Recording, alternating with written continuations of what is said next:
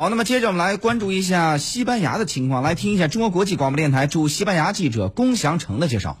当地时间三月十六号，西班牙内政大臣格兰德马拉斯卡正式宣布，由于严重的新冠肺炎疫情，西班牙将正式封锁陆路边境。自当地时间十七号零时起，西班牙陆路边境将只允许拥有西班牙国籍、本国长期居留者和其他由于不可抗力因素必须入境的外国人入境。马拉斯卡表示。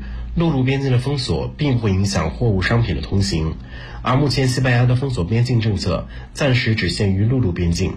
对于海面入境和机场入境的控制，内政部将及时做出下一步的决定。当地时间三月十四号，西班牙首相桑切斯在首相府宣布了西班牙应对新冠疫情的举措。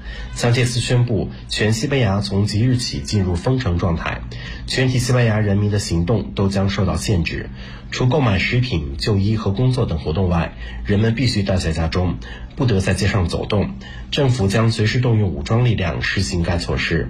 非必要的公共场所，如商业区、博物馆、图书馆、餐馆等，将全部对公众关闭。同时，全国公共交通和私人交通流量也将加以限制。疫情期间，西班牙政府将动用一切资源，全力支持广大医护人员的工作。为了提醒民众待在家里，西班牙警方也动用了无人机等手段播放警示。目前，西班牙主要兵力都集中在首都马德里。西班牙首相夫人、平等大臣、加泰罗尼亚大区主席等政府官员接连被确诊。西班牙现在是欧洲地区意大利之后疫情最为严重的国家。由于历史原因，很多拉美国家的输入病例都是来自于西班牙或意大利。这些国家疫情的发展对于拉美国家的疫情的防控有着很大的影响。